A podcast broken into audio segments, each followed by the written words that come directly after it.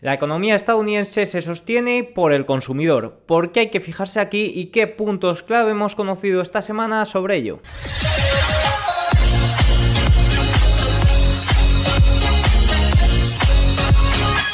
Muy buenas a todos y bienvenidos un día más al canal. En este vídeo voy a tratar de explicar cómo está la situación del consumidor gracias a datos que hemos conocido esta semana, así como, como provisiones de los grandes bancos que han presentado resultados y también algunos datos extraídos tanto de las presentación de resultados de Tesla como de Netflix. En general, el consumo estadounidense es la gran pata que sostiene el Producto Interior Bruto. ¿Y por qué? El empleo, o sea, el consumo sigue fuerte por fundamentalmente por cuatro motivos. Uno, el empleo sigue muy ajustado, mientras que un estadounidense medio, mientras que una persona tenga empleo, va a seguir consumiendo, no va a dejar de consumir. Por lo que si el empleo sigue ajustado, como nos han salido datos, por ejemplo, de subsidios esta semana, sigue muy ajustado, con una tasa de desempleo del 3,6%, el consumo va a seguir. Número 2, el exceso de ahorro. Aquí ya sí que hay datos y cada vez me salen más análisis y os comparto cada vez más datos de que esto se puede estar agotando, por lo que esto es una pata bastante importante. En el punto número 3 tenemos los préstamos al consumo que se encuentran en máximos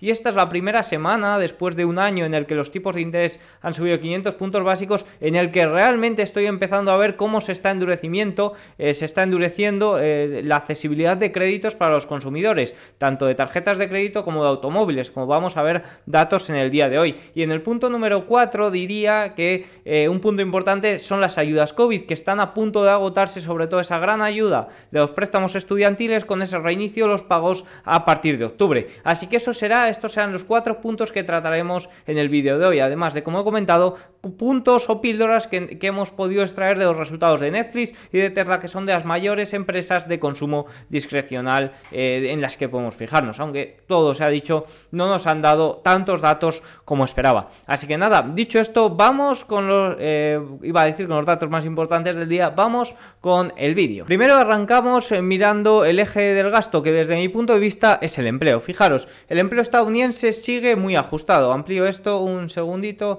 El empleo, el empleo estadounidense sigue muy ajustado. La tasa de desempleo se mantiene en el 3,6%. En cierto modo, esto explica, sí que es cierto que hay bastantes divergencias, pero esto explica eh, el elevado gasto. Al final tú tienes empleo, vas a seguir gastando. Es cierto que hay bastantes divergencias, sobre todo en el dato de nóminas, que yo soy bastante crítico con él y digo que no hay que creérselo y demás, porque al final te lanza un titular y te lo revisan meses después. Fijaros que en todo lo que va de año 2023, todos los titulares han sido revisados a la baja, o sea, todos los meses de año 2023 han sido revisados a la baja. Sí que es cierto que el último dato del mes de junio, el dato fue inferior a las estimaciones y salió bastante, bastante débil, o por lo menos bastante débil a lo esperado. Sin embargo, el mercado laboral sigue ajustado, eso es un hecho, como he comentado. En la última semana hemos conocido datos de subsidio muy inferiores a lo esperado, aunque debido también a ajustes estacionales, pero sí que es cierto que el último dato de subsidio fue 228.000 cuando se esperaban 240.000. También hay que tener en cuenta que si no hubiera estos factores, estos ajustes estacionales, este dato estaría en máximos desde enero. Y en el sector de la construcción, durante esta semana también hemos visto grandes divergencias. Fijaros que las viviendas iniciadas y terminadas están muy lejos de los máximos del año 2022, pero los empleos se mantienen muy cerca de máximos. Aquí hay varias, eh, eh, varios puntos para explicar esto. Al final, una empresa eh, va a hacer un montón de ingeniería o se va a coger a un montón de formas y de, y de fiscalidad para tratar de no echar a los empleados porque eso es muy caro. Al final, el despido es caro. Entonces, pues reducciones de jornada, esto está sucediendo y cada vez son más el número de estadounidenses que tienen que eh, usar dos empleos, pero no se les despide de uno, por lo, por lo tanto, esto se puede camuflar de muchas formas y quizás sea la explicación, pero evidentemente esto nos muestra que hay divergencias, pero el empleo todavía sigue bastante ajustado. Y también, evidentemente, hay empleo porque sigue habiendo empresas eh, empleadoras, empresas que, siguen ofreciendo empleo, pero eh, sin embargo, vemos como esto no es tan así, las empresas realmente están sufriendo. Al final, fijaros que estamos en el mayor número de quiebras de empresas medianas de Estados Unidos desde el año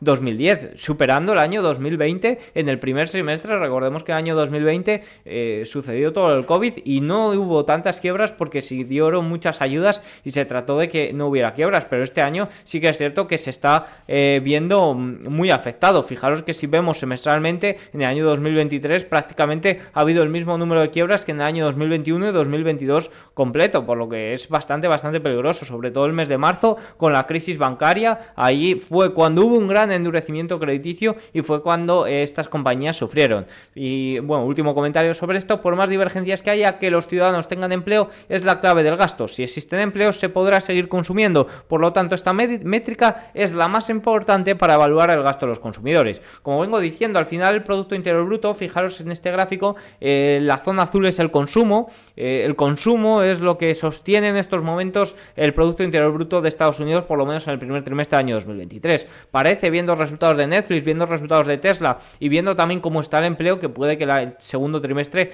también sea así. Mientras no veamos el empleo sufrir, ¿Está habiendo divergencias en estos momentos? Sí, confirmamos, está habiendo divergencias en estos momentos, pero no está sufriendo. La tasa de desempleo sigue en el 3,6%. Que quizás los estadounidenses medios tienen que usar dos empleos para cobrar lo mismo, que ha habido un coste de vida, un empobrecimiento bastante grande a raíz de la inflación. Ok, pero de momento la tasa de empleo sigue bastante, bastante, bastante baja. Por lo que no podríamos, eh, no podríamos decir que, el empleo de momento está en problemas. ¿Que lo va a estar? Desde mi punto de vista, sí. ¿Que hay divergencias para pensar que esto puede llegar pronto? Desde mi punto de vista, sí. ¿Que si sigue la Reserva Federal subiendo los tipos de interés un poco a lo loco, como lo está haciendo sin fijarse en otros indicadores más adelantados, como por ejemplo puede ser el IPP, que está prácticamente eh, en deflación, las quiebras eh, bancarias, las quiebras de las compañías eh, medianas en Estados Unidos?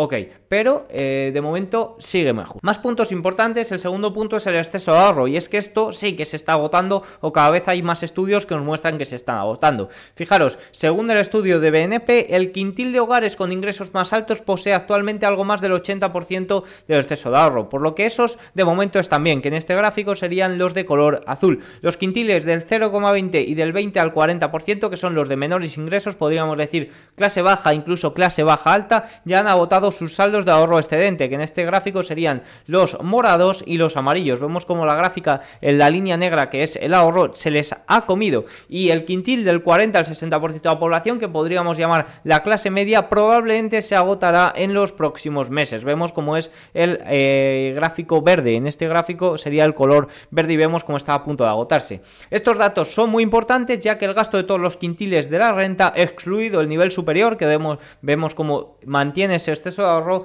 cubre alrededor del 65% del consumo total. Es decir, la tasa de ahorro que tiene el estadounidense medio y de clase media y de clase baja solo cubre el 45 por, el 35% perdón, de su consumo total. El resto lo está pagando a través del, exceso de ahorro y esto viene en parte por este empobrecimiento que ha, habido a raíz del COVID. A raíz del COVID, bueno, sí, a raíz del COVID y de la elevada inflación. Fijaros, eh, también la clase alta ya están saliendo datos que le está empezando a preocupar el pago de sus deudas. Fijaros, está empezando a la proporción de hogares de mayores ingresos preocupados por hacer pagos de deuda está aumentando. O sea que la clase alta eh, en estos momentos parece que mantiene exceso de ahorro, pero ojo porque se está empezando a preocupar también por eh, lo que está sucediendo. También hay más indicios, fijaros que en este caso es una encuesta de la, de la FED de Nueva York que nos dicen que la probabilidad media de que un solicitante de crédito necesite 2.000 dólares en el próximo mes aumentó, alcanzando el nivel más alto desde febrero de 2021. En el lado opuesto, la probabilidad media de que un solicitante de crédito disponga de 2.000 euros en el próximo, de 2.000 dólares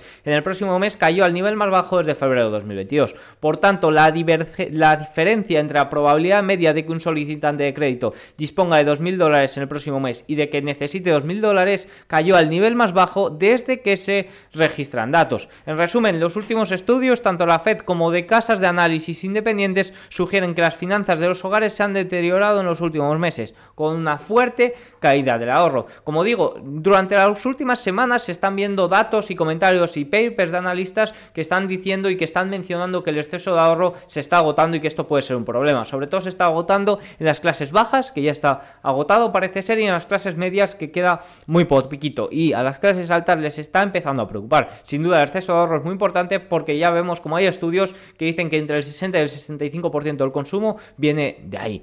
Por último, bueno, por último no, otro punto importante son los préstamos al consumo. Aquí te deberíamos de preguntarnos hasta cuándo serán sostenibles estos intereses eh, que, en las tarjetas de crédito se aproxima al 22%, incluso lo supera, y cuándo se verá reflejado el endurecimiento crediticio. Bueno, pues debo decir antes de empezar que esta es la primera semana en la que he visto datos de que el endurecimiento crediticio está impidiendo solicitar créditos al consumo. Fijaros, si no existe exceso de ahorro, lo que mantiene a los consumidores es la tasa de ahorro que se genera mediante empleo, por lo que mientras que se mantenga el empleo, todo estaría correcto. Incluso usando ese empleo, se podría solicitar un crédito al consumo. Fijaros, algo que parece que se está haciendo demasiado. Fíjese en el gráfico de los préstamos al consumo. Fijaros el gráfico cómo han crecido los préstamos al consumo después de la caída que hubo post-COVID. Esa caída duró aproximadamente hasta mediados de 2021. Desde entonces se ha disparado. El estadounidense está tirando mucho de estos préstamos, pero eso no es lo más preocupante. Lo más preocupante es que el interés de las tarjetas de crédito y por tanto de estos préstamos está por encima del 20%. Del 20%. ¿Hasta cuándo es esto sostenible?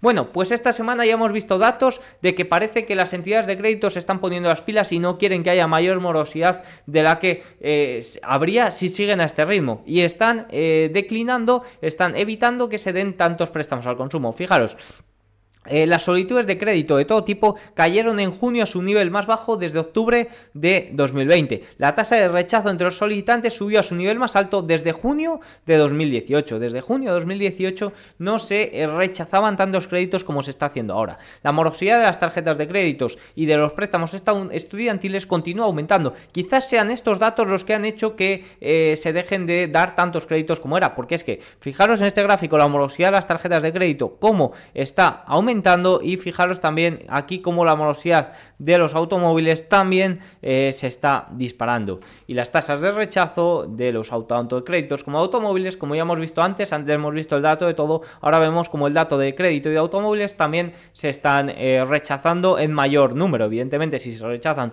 todo tipo de créditos eh, al consumo son, son, principalmente para automóviles y para vivienda. Además, durante las últimas semanas se han conocido datos de las principales casas de análisis sobre la provisión de morosidad por parte de los consumidores a este tipo de créditos al consumo. Fijaros, lo, eh, lo primero, el gasto total eh, con tarjeta aumentó un 0,8% en la semana que finalizó el 15 de julio. Estos son datos que nos proporciona semanalmente Bank of America. Vemos cómo ha aumentado en el total de las tarjetas, en eh, minoristas sin automóviles y en eh, sin minoristas sin gas. En general vemos cómo están niveles bastante bajos, prácticamente desde marzo, con ese endurecimiento crediticio. Aquí hubo ya una caída bastante importante desde enero y sobre todo en marzo. en abril tocó fondo y de momento parece que está ligeramente al alza. Quizás también con el verano y con esto que piensan muchas personas de que en verano no hay problemas y luego ya en septiembre miraremos a ver qué hacer. Vamos a repasar la provisión para pérdidas que han hecho las principales, los principales bancos. Fijaros, JP Morgan, que es el mayor emisor de tarjetas de crédito del mundo, eh, ha señalado que la firma retiró que para el año espera que alrededor del 2,6% de los préstamos al consumo vayan a fallar, pero que en lo que va de año este dato es menor y es de solo un 2,25%. Bank of America asegura que la provisión para pérdidas crediticias aumentó hasta los 1.130 millones, incluida una reserva neta de 256 millones frente a los 931 millones de dólares con una reserva neta de 124 que había en el primer trimestre del año 2023 y los 571 millones de dólares que había en el segundo trimestre de 2022. O sea, ha pasado de 571 millones hasta 1.130 millones. Ha duplicado esa tasa de reserva a la espera de eh, impagos por parte de los préstamos al consumo. Morgan Stanley asegura que la provisión para pérdidas crediticias también aumentó año tras año en un 59%, llegando a 161 millones, que la empresa atribuyó principalmente principalmente al deterioro del crédito en el sector inmobiliario comercial, así como al modesto crecimiento en toda la cartera. No está Morgan Stanley, son JP Morgan y Bank of America, sobre todo los eh, que tienen más tarjetas de crédito y demás. Morgan Stanley lo que le preocupa son los bienes inmobiliarios comerciales, que también puede ser un problema para estos bancos y tienen que aprovisionar pérdidas. Un pequeño paréntesis dentro del consumidor para hablar de estos bienes inmobiliarios comerciales y de lo que espera JP Morgan Stanley sobre ello. Fijaros, espera que los precios bajen un 27,4% de media y en esta media espera que haya una caída de un menos 18,6% para los apartamentos y de un menos 28% para las oficinas. ¿Cuánto va de caída? Va de caída un 12,1% desde que hizo pico hace 10 meses. Y fijaros que en la, en la crisis de la hipoteca subprime, por tener algo de referencias, cayeron de media un 34,6%, cayendo un 15% los apartamentos y un 40% las oficinas. Y la caída duró 34 meses. Aseguran que la caída ahora se espera que dure como máximo 28 meses. Así que vamos a ver cómo evoluciona el tema de los bienes inmobiliarios comerciales, pero ya vemos como Morgan Stanley lo que le preocupa fundamentalmente es eso y no tanto la provisión para tarjetas de crédito, ya que los mayores emisores de tarjeta de crédito son Bank of America y JP Morgan. Dicho esto, pasamos al último punto que quería tratar en este vídeo, que es la eliminación de las ayudas COVID y, y, sobre todo fundamentalmente vamos a hablar de los préstamos estudiantiles y ese reinicio de los pagos que será en octubre. Fijaros, Em, en general, la deuda total de los eh, préstamos estudiantiles asciende a 1,8 billones de dólares. Eh, ¿Qué sucede? Que se cancelaron en la época COVID con la administración Trump y desde entonces se ha ido prolongando hasta en ocho ocasiones, pasando por dos presidencias, porque pasó de la administración Trump a la administración Biden. Pero fijaros, lo más importante de esto es que em, la cancelación de estos pagos ha supuesto a 25 millones de estadounidenses entre 18 y 44 años, por lo tanto, en una edad bastante óptima eh, y donde el consumo discrecional es mayor, el consumo eh, en ocio y demás. Y fijaros que ha supuesto casi eh, más de 15.000 dólares de ingresos adicionales discrecionales durante este periodo. Es decir, el afectado de media ha dispuesto de más de 15.000 dólares para gastar en estos tres años, lo que es una auténtica locura. El estadounidense ha estado gastando como si tuviera más dinero del que realmente le pertenecía, porque al final eran unas ayudas que no estaba pagando este dato es muy importante y también es muy importante que la media es entre 18 y 44 años. Sí que es cierto que hay personas incluso de mayor edad porque la deuda se arrastra durante muchos años, pero esto es muy importante porque son personas que gastan demasiado en consumo discrecional.